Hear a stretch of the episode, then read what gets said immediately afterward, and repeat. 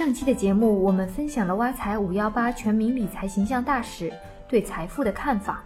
其实，财富对于我们每个人都很重要，我们普通人也一样有自己的理财梦想。今天，我们就来分享我们挖财社区财主的理财故事。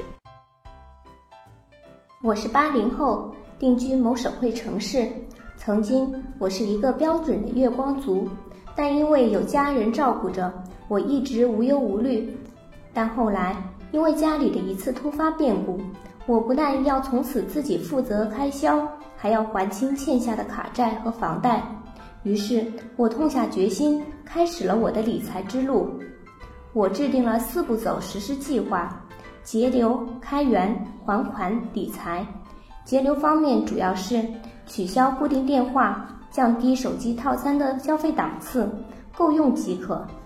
我取消了订阅的纸质杂志，采用网络阅读和市图书馆。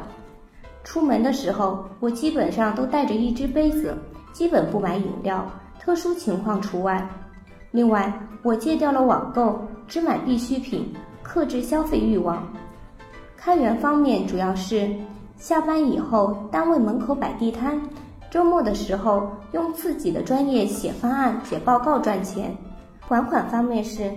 每月采取零存整取的方式强制储蓄，把储蓄金分成三部分，分别用来提前还贷、家庭备用金和储备金。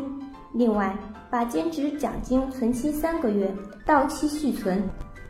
理财方面，购买货币基金，存放暂时不用的活期资金，投资自己，送自己进修读书。另外，我还开始学习投资。涉足基金、国债、股票等等。现在我的生活开销全部依靠兼职的收益，工资用来提前还贷。提前还掉了一部分贷款以后，房贷的压力减小了，生活逐渐变得好起来。我至今仍是一名上班族，算不得成功，但是我在理财道路上走得比较超前。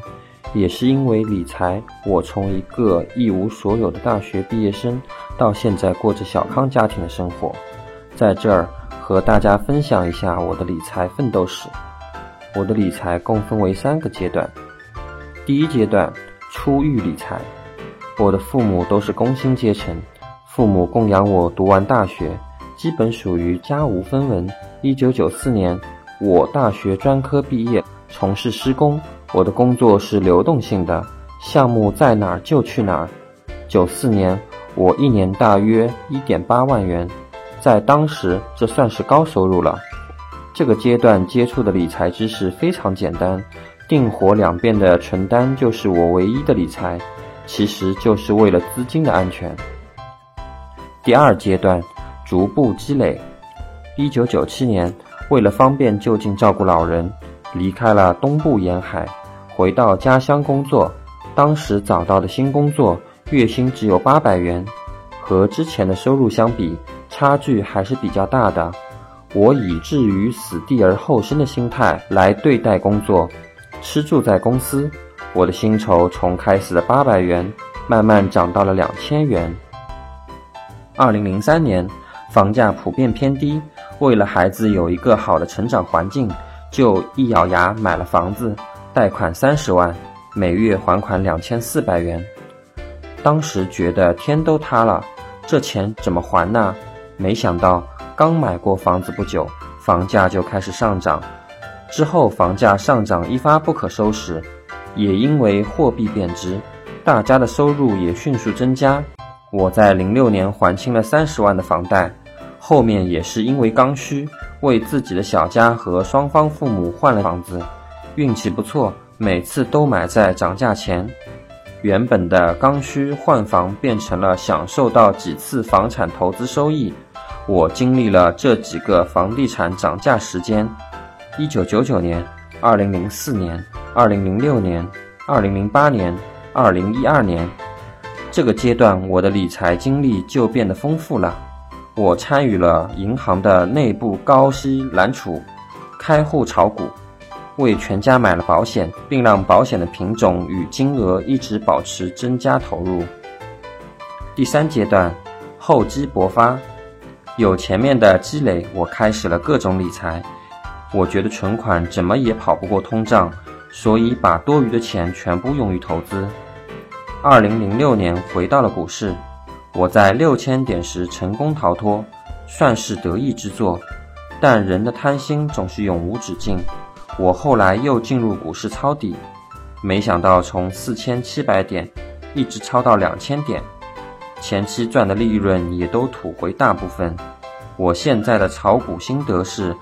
看车的老大爷都在谈论股票时，咱就跑；当同事都不谈股市时，咱就买。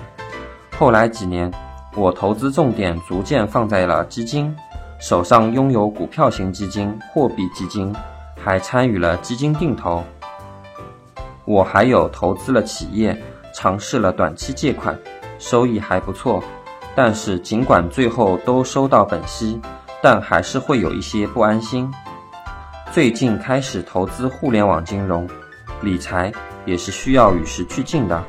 以上是我近二十年的奋斗史，现在我又在制定自己新的人生规划了。计划二十年后我的退休生活是周游世界，我已经开始向着新目标前进了。更多内容可以继续关注挖财的微信，微信搜索“挖财挖财”拼音的全拼，关注有机会获得礼物哦。同时，也欢迎大家继续关注我们的喜马拉雅音频节目。